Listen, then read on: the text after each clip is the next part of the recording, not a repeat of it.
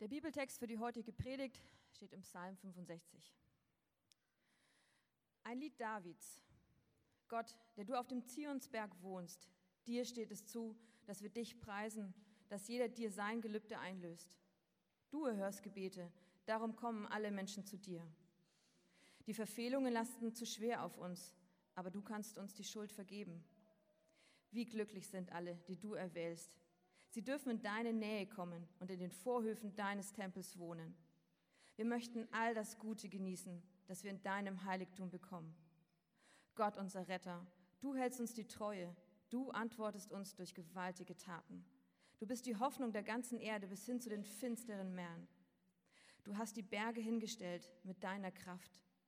Du bist zum Kampf gerüstet mit Macht und stillst den Aufruhr des Meeres, das Brüllen seiner Wellen. Du stillst auch den Aufruhr der Völker. Sie erschrecken vor deinen Wundern selbst an den äußersten Enden der Erde. Deine Taten wecken Freude und Jubel überall, wo Menschen wohnen. Du sorgst für das Land. Du machst es reich und fruchtbar. So lässt du das Korn für die Menschen wachsen. Gott, deine Bäche sind immer voll Wasser. Du feuchtest die Furchen und ebnest die Schollen. Du tränkst die Felder mit Regengüssen und segnest, was auf ihnen sprießt. Mit guten Gaben krönst du das Jahr. In deinen Spuren lässt du Überfluss zurück. Die Steppe füllt sich mit üppigem Grün. Die Hügel hallen wieder von Freudenrufen. Die Weiden schmücken sich mit Herden, die Täler hüllen sich in wogendes Korn. Alles ist voll Jubel und Gesang. Wofür seid ihr dankbar? Ja, wir sind zurzeit in der Predigtserie über die Psalmen und schauen uns jede Woche dieses Buch der Bibel an, das voller Lieder ist. Also eigentlich hätte Barbara das jetzt gerade singen müssen, aber wir haben die Melodien nicht äh, da stehen, deswegen nur der Text.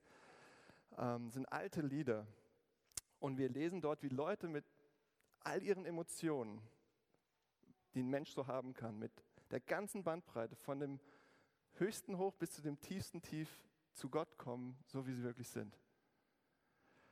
Und heute schauen wir uns eben einen Psalm an, so ein Lied an von einem Sänger, der voller Dank war.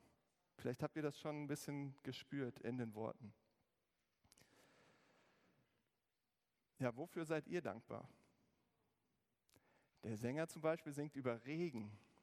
Ja, seid ihr für Regen dankbar? Gestern, schöner Regentag.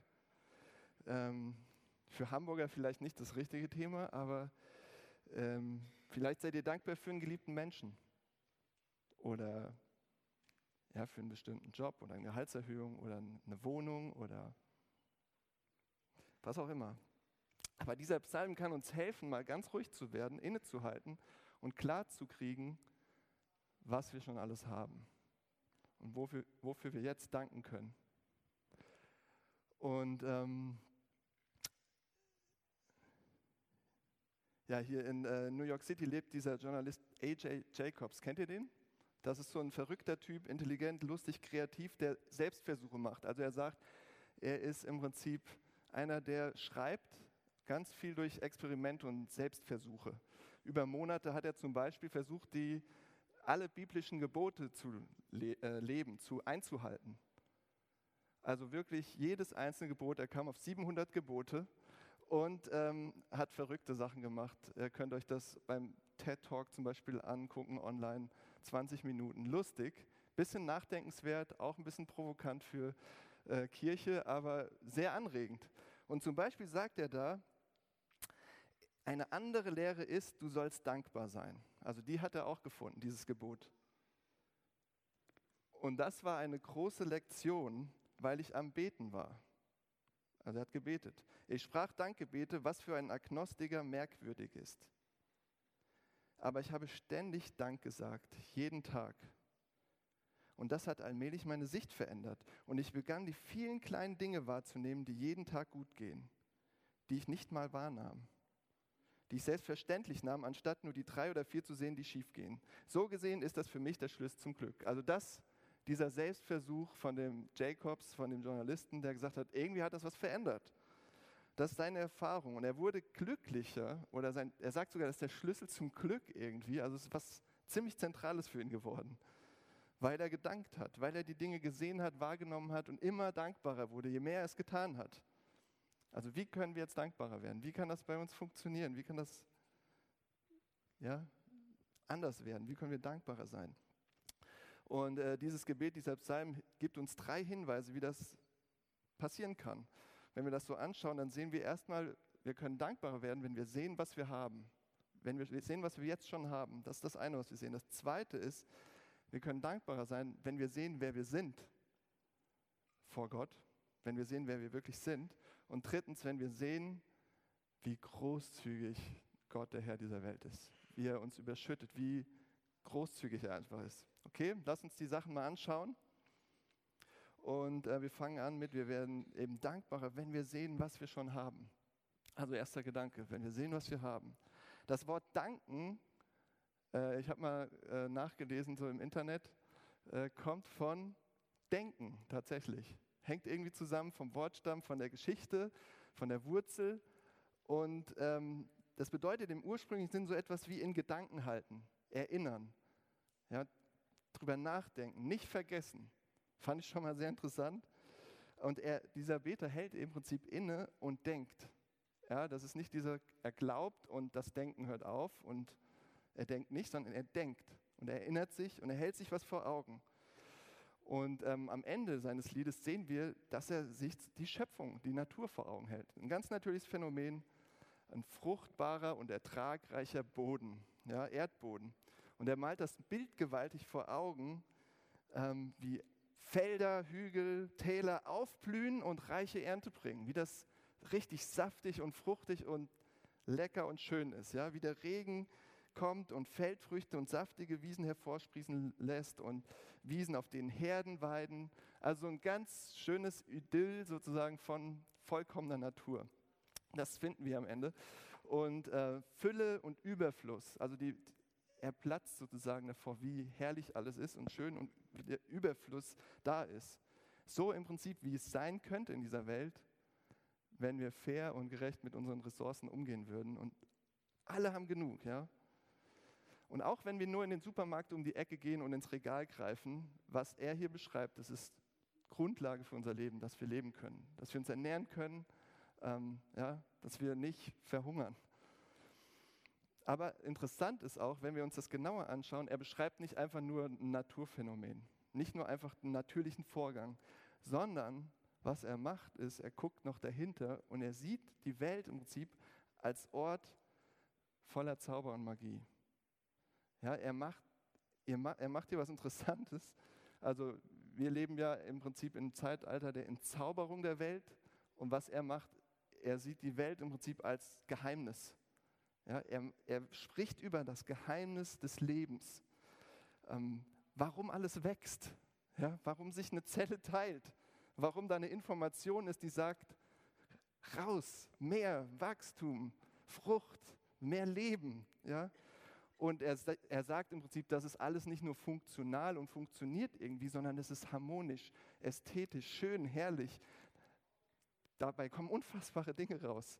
Er ist tief bewegt davon.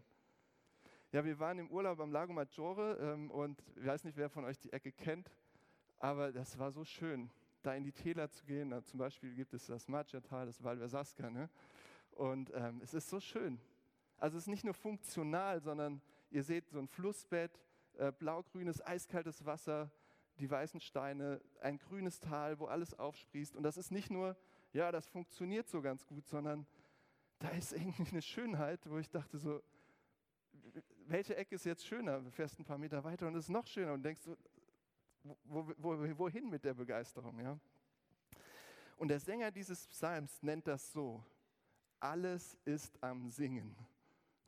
Da ist eine Melodie und alles singt, das ertönt ein Lied wenn wir hingucken und sehen, was wir haben mit dem Leben.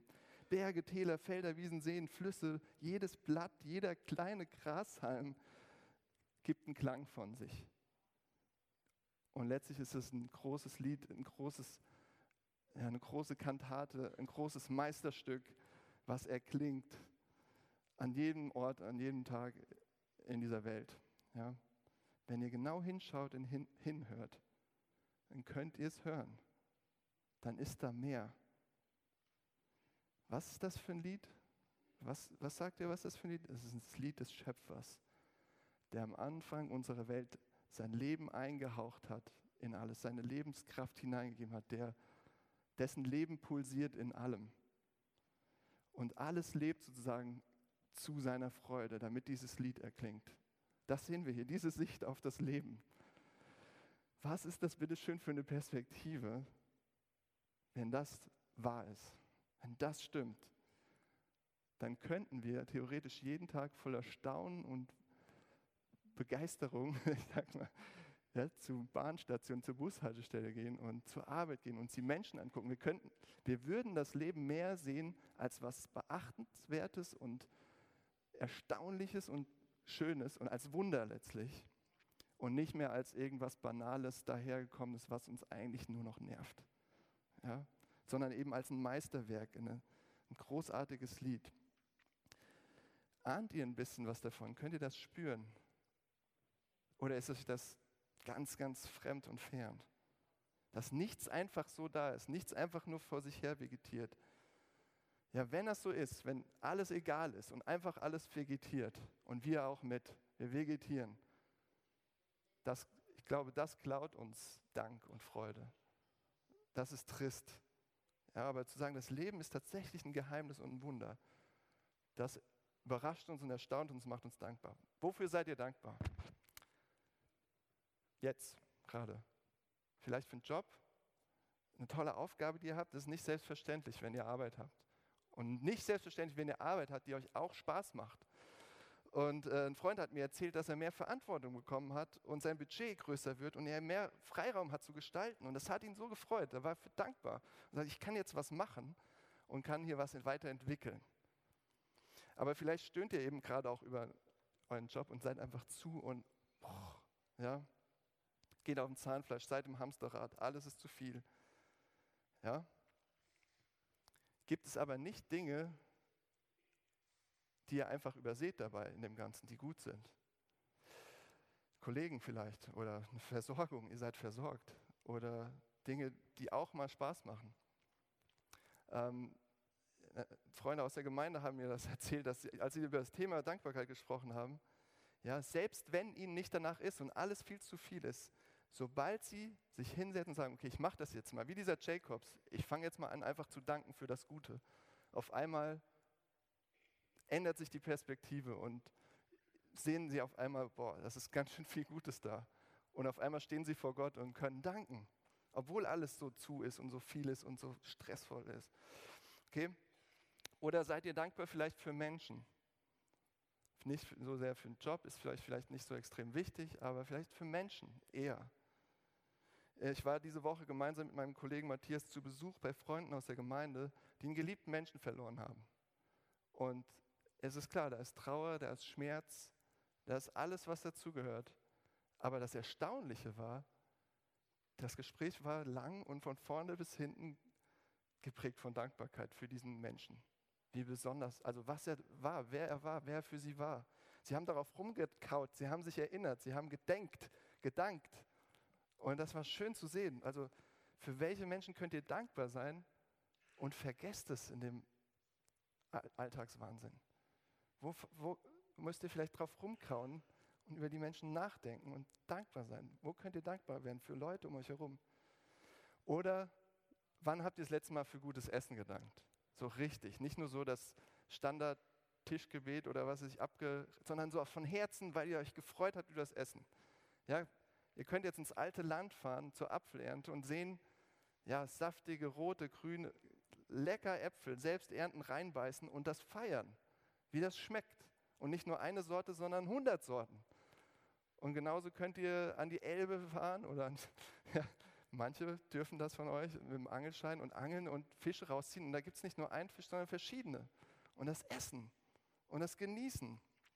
Oder anderswo eben, wo ihr angeln wollt, wo ihr dürft ähm, ja, wir haben so eine Vielfalt von allem, von Kohl, von Salat, von Gemüse, von Obst. Und äh, ich sage das immer wieder gern. Ich glaube, ich habe das ja auch schon gesagt. Das schönste Tischgebet, das ich kenne, geht so. Sehr kurz, was Gutes für ein Tischgebet.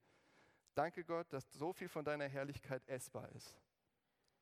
Und es ist alles gesagt, oder nicht? Wie werden wir dankbarer, wenn wir sehen, wenn wir sind umgeben von diesen Wundern letztlich, eins nach dem anderen. Und wir sind umgeben von einem Meisterwerk und die ganze Schöpfung singt dieses Lied zum Lob des Schöpfers. Okay, wir werden dankbar, wenn wir sehen, was wir schon haben, wenn wir die Augen aufmachen, denken, uns erinnern. Und das Zweite, was wir in dem Psalm sehen, ist, wir werden dankbarer, wenn wir sehen, wer wir sind vor Gott, wer wir vor Gott sind. Viele von uns wurden ja ganz gut erzogen und sagen immer brav Danke. Zum Beispiel jemand schüttet euch Wasser ein. Danke. Und ihr wisst, wann ihr Danke sagen müsst. Und ich weiß das, glaube ich, meistens vergesse ich es auch nicht. Aber das Dankbarsein ist doch nicht nur das Aufsagen von irgendeinen richtigen Worten. Dankbarsein ist doch eine Regung im Herzen, dass da irgendwas passiert und man denkt so, was? Ich? Oder wofür? Oder ähm, dass man sowas Gutes erfährt, dass man irgendwie reagieren muss. Vielleicht sagt man gar nicht Danke, sondern man lächelt oder man äh, weiß nicht, was man sagen soll oder man ist ein bisschen verschämt, weil es so cool ist, was man bekommt, so gut ist. Ähm, es geht ja nicht um richtige Worte, sondern wirklich um einen Auslöser, was irgendwie was mit uns macht für echte Freude. Ja, Dankbarkeit ist nicht berechnend, sondern irgendwie zu spüren, ich weiß gar nicht, wie mir gerade geschieht. Und es beinhaltet eine gewisse Art, positiv überrascht zu sein. Seid ihr überrascht, wenn ihr am Ende des Monats euren Lohn bekommt? Ähm, seid ihr tief bewegt, völlig erfreut und denkt, oh, womit, ja, natürlich nicht, weil ihr habt euch erarbeitet, ihr habt es verdient. Schau mal, warum sind wir nicht dankbarer? Wir haben doch so viel. Wir haben viel mehr als die meisten anderen Menschen auf der Welt. So unendlich viel materiell gesehen zumindest. Ja, wir sind trotzdem besorgt, ständig. Und unsere größte Angst ist vielleicht sogar, dass wir Lebensqualität verlieren und nicht gewinnen. Und aus irgendeinem Grund, ich weiß nicht, ob es auch so geht, aber mir geht es ganz extrem so, denk, denke ich, ich habe was Besseres verdient. Es sollte noch besser gehen. Ich habe was noch Schöneres, Besseres, Größeres verdient. Der Job, der angenehmer ist, Menschen, die mich nicht so nerven, äh, größere Wohnung, mehr Garten, schöneres Haus, was nicht so kaputt ist oder was weiß ich. Weniger Probleme, ein angenehmeres Leben, das habe ich verdient. Aber wo kommt das her? Wie um alles in der Welt komme ich darauf? Bin ich so großartig? Sind wir so großartig, so genial, so gut, dass wir nur das Allerbeste verdient haben? Noch mehr, noch schöner, noch besser. Obwohl wir schon so viel haben hier. Die Perspektive des Psalms ist so anders. Die, die, die springt uns eigentlich so ins Gesicht. Da singt jemand, der sich selbst überhaupt nicht so großartig versteht. Der sich ganz auf dem Boden befindet der ein ganz anderes Selbstverständnis hat, ein Menschenbild, was anders ist. Er sieht sich selbst nicht als jemand, der seinen verdienten Lohn bekommt mit dem Ganzen, sondern er ist staunt und ehrfürchtig und steht vor seinem Meister und guckt hoch.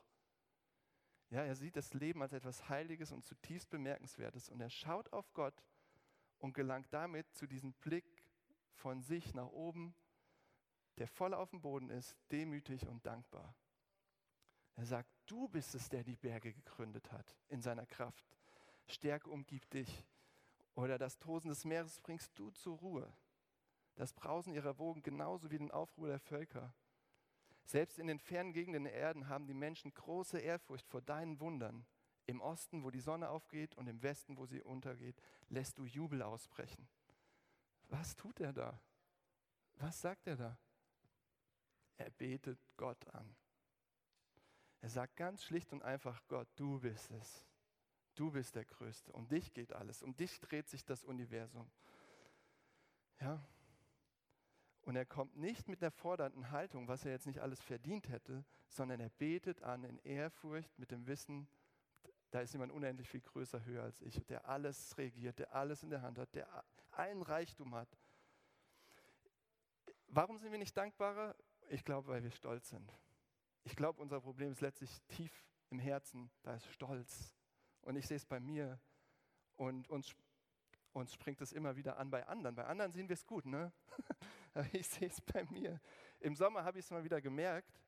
Ähm, da waren wir unterwegs mit der Familie, äh, mit dem Wohnwagen, äh, hing hinten am Auto. Wir sind im Allgäu losgefahren vom Campingplatz und ich bin über so eine Bodenwelle gefahren und hinten sprang so eine Klappe auf vom Wohnwagen, da hing die Kinderschaufel so raus und jemand hupte und sagte, stopp, stopp, stopp, da ist was und ja.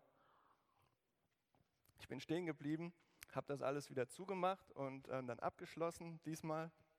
Und dann kam so ein Spaziergänger mit dem Hund vorbei und äh, sagte, ja, kann ja mal passieren, aber man muss hier nicht so schnell fahren. Und ich dachte, boah, ich bin 30 gefahren, ist das im Allgäu hier schnell oder? Aber auf jeden Fall war ich, das hat mich so gepackt, ihr könnt es gar nicht glauben. Dieser eine Satz, ich kenne den nicht, ich habe den nie gesehen, werde den nie wieder sehen, wahrscheinlich, weiß ich nicht, aber auf jeden Fall bin ich zu Debbie ins Auto gestiegen und habe gesagt, was will er eigentlich? Habe ich so aufgeregt. Und dann habe ich gefragt, warum lässt mich das nicht los? Warum bin ich nicht dankbar für diesen tollen Urlaub, diesen tollen Ort, ähm, dass wir so Zeit haben dürfen als Familie? Warum bin ich jetzt so krummelig und kriescremig? Und ich glaube, das ist stolz, weil ich denke, der sollte viel besser von mir denken. Ich bin ein guter Autofahrer, ich fahre nicht, schon gar nicht zu schnell, ja, ich bin vorsichtig. Und ähm, der sollte mich besser beurteilen. Und der Stolz stand mir mal wieder im Weg, einfach dankbar zu sein. Und ich glaube, wir gehen recht oft so mit unserem Leben um. Wir wollen mehr, wir wollen höher, wir wollen besser, wir wollen weiter, wir wollen, ich will besser dastehen. Auf keinen Fall schlechter, keinen Fall einen Schritt zurück machen. Größer, tollere Dinge für mich. Ja? Wo merkt ihr es? Vielleicht ist es bei euch nicht, was die Leute denken, sondern eben, wie was funktioniert oder wie erfolgreich ihr seid. Wo merkt ihr euren Stolz und ihr denkt, ich habe aber was Besseres verdient als das? Das habe ich nicht verdient, ich habe was Besseres verdient. Wo klaut das ist der Dieb von Dankbarkeit. Wo klaut euch euer Stolz, eure Dankbarkeit? Und dabei vergessen wir ganz schnell, dass wir alles bekommen haben.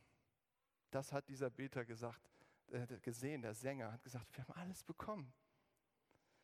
Also wie können wir dankbarer werden, wenn wir vor Gott stehen, demütig werden und sehen, wer wir wirklich sind? Wir haben alles bekommen von jemand anderem, der größer ist, höher ist, herrlicher als wir.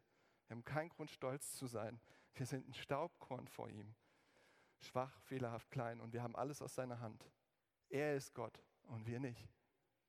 Und das kann uns unfassbar dankbar machen. Das ist eine Ressource. Es macht uns nicht klein und unnütz, sondern das holt uns auf den Boden, wer wir wirklich sind. Ja? Alles wurde uns gegeben. Wir haben alles aus Gnade. Ihr habt es gesagt. wir haben alles bekommen. Also wir werden dankbar, wenn wir ruhig werden, innehalten und sehen, was wir haben und wenn wir eingestehen, wer wir sind vor Gott und auf Gott schauen, dass wir nicht der Mittelpunkt sind, sondern er. Und dass er alles gegeben hat. Und drittens, der dritte Gedanke, den ich in dem Psalm gefunden habe, ist, wir werden dankbarer, wenn wir sehen, wie großzügig Gott ist. Also wenn wir nicht einfach nur irgendwie Gott, ja, da ist einer größer, sondern wenn wir sehen, wie er ist, wie verschwenderisch er gibt, wie großzügig er gibt, wie er uns überschüttet.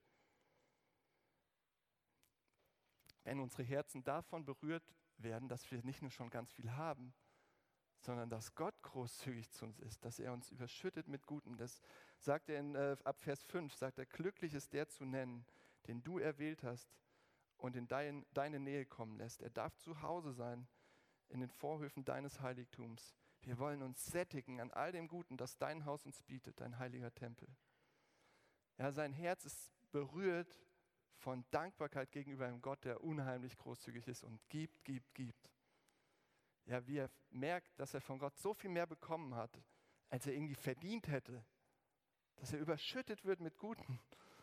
Ab Vers 10 benutzt er nur noch in dem, in dem Lied so Superlative eigentlich. Das hört sich schon, ja, Superlative, mehr als reiches Wachstum, das hast du geschenkt. Nicht nur reiches Wachstum, sondern mehr. Der Segenstrom führt Wasser im Übermaß, sagt er. Und er redet von Wohlstand und Fülle und all diesen Sachen.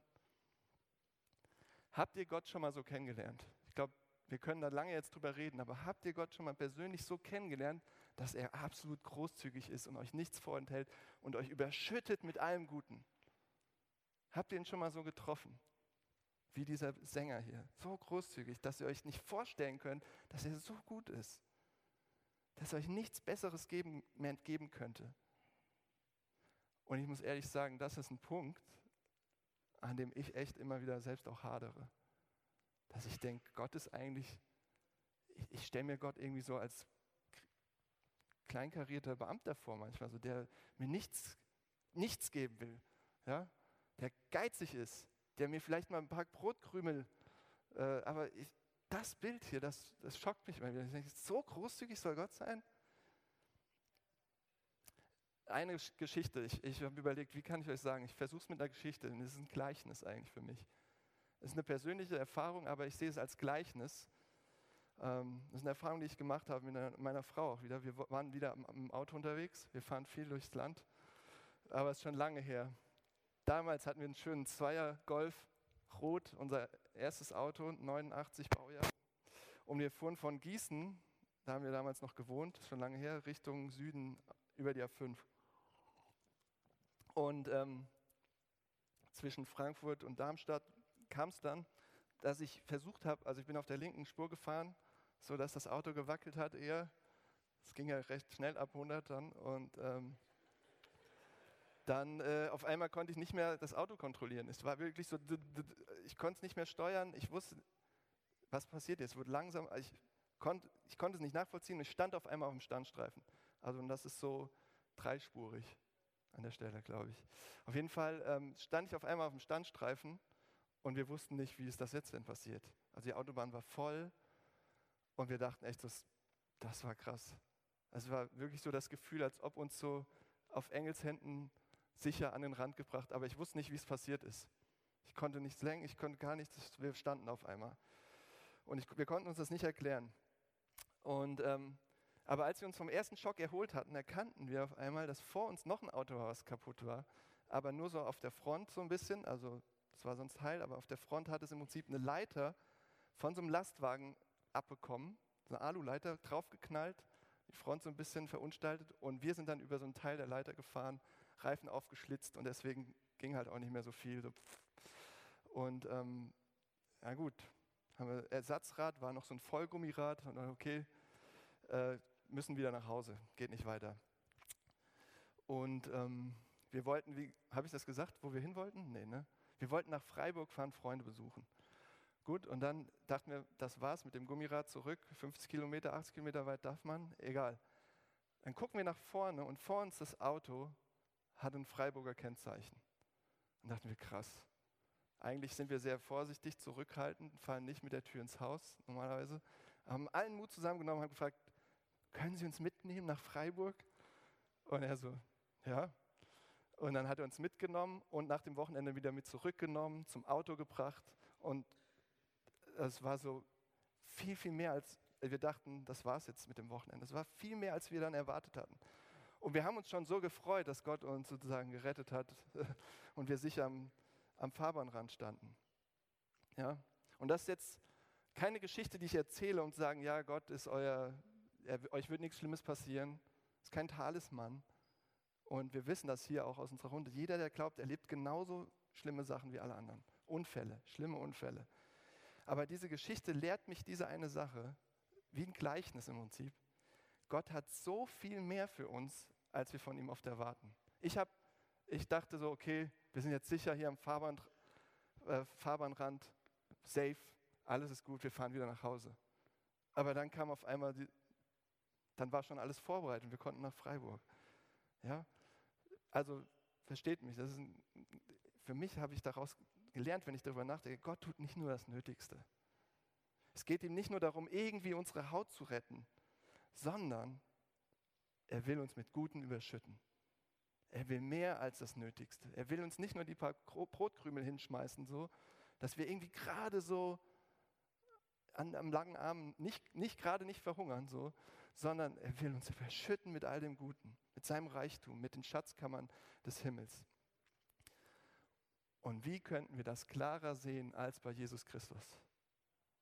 Wo, an welcher Stelle in der Bibel könnten wir es klarer sehen als bei Jesus Christus?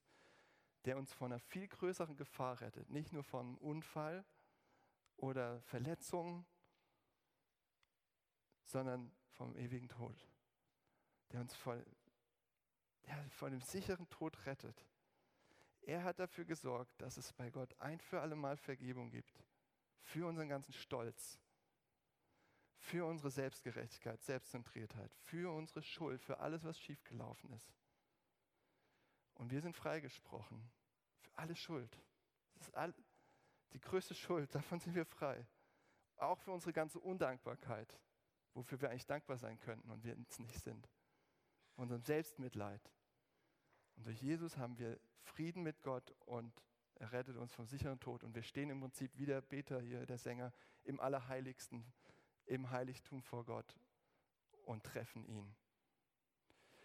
Und jetzt aufgepasst, an dieser Stelle hört es nicht auf. Das ist nicht das Ende. Und es, wie oft hören wir an so einer Stelle auf und sagen, ah, wie gut, ja, wir sind gerettet. So.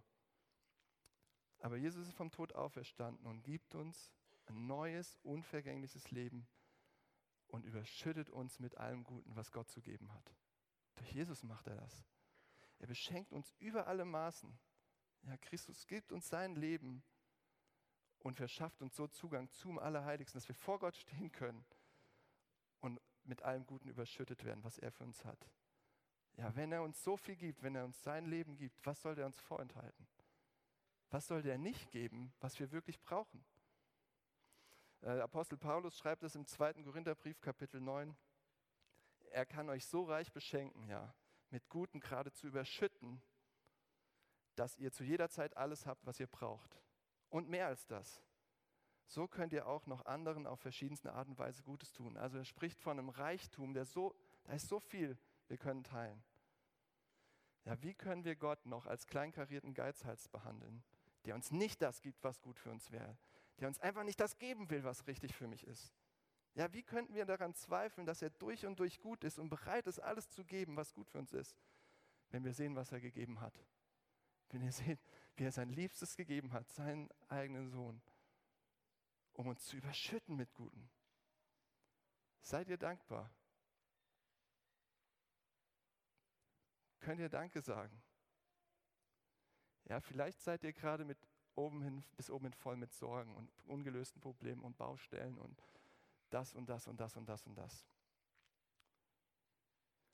Aber versucht das mal zu tun hier, was äh, unsere zwei Freunde aus der Gemeinde mir erzählt haben. Versucht einfach mal trotzdem einfach anzufangen, zu Gott zu gehen und ihm Danke zu sagen für seine Großzügigkeit, was er schon alles gegeben hat, vor allem mit seinem Sohn.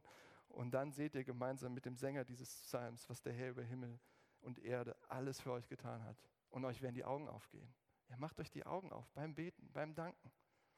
Und ihr seht auf einmal was Ihr seht auf einmal eine komplett andere Perspektive und müsst nicht mehr diese Frage stellen, darf ich Danke sagen? Bin ich dankbar? Sondern ihr könnt sagen, danke Gott. Danke für alles, was du mir gibst und danke vor allem für deine großartige Liebe und deine Gnade. Das möchte ich jetzt auch nochmal sagen und zu Gott reden, ihm Danke sagen. Danke Gott, dass du so ein großzügiger Gott bist der uns wirklich nicht am langen Arm verhungern lassen will, sondern der uns überschüttet mit Guten. Und dass bei allen Schwierigkeiten und richtigen Problemen, die du uns auch erleben lässt, dass du da nicht weg bist, sondern dass du durch deinen Sohn klar und deutlich gemacht hast, dass du gerade in den dunkelsten Zeiten da bist und uns überschüttest mit Guten, mit deiner Gnade. Lass uns das doch glauben und damit zu dir gehen, auch wenn uns gerade gar nicht so danach ist. Amen.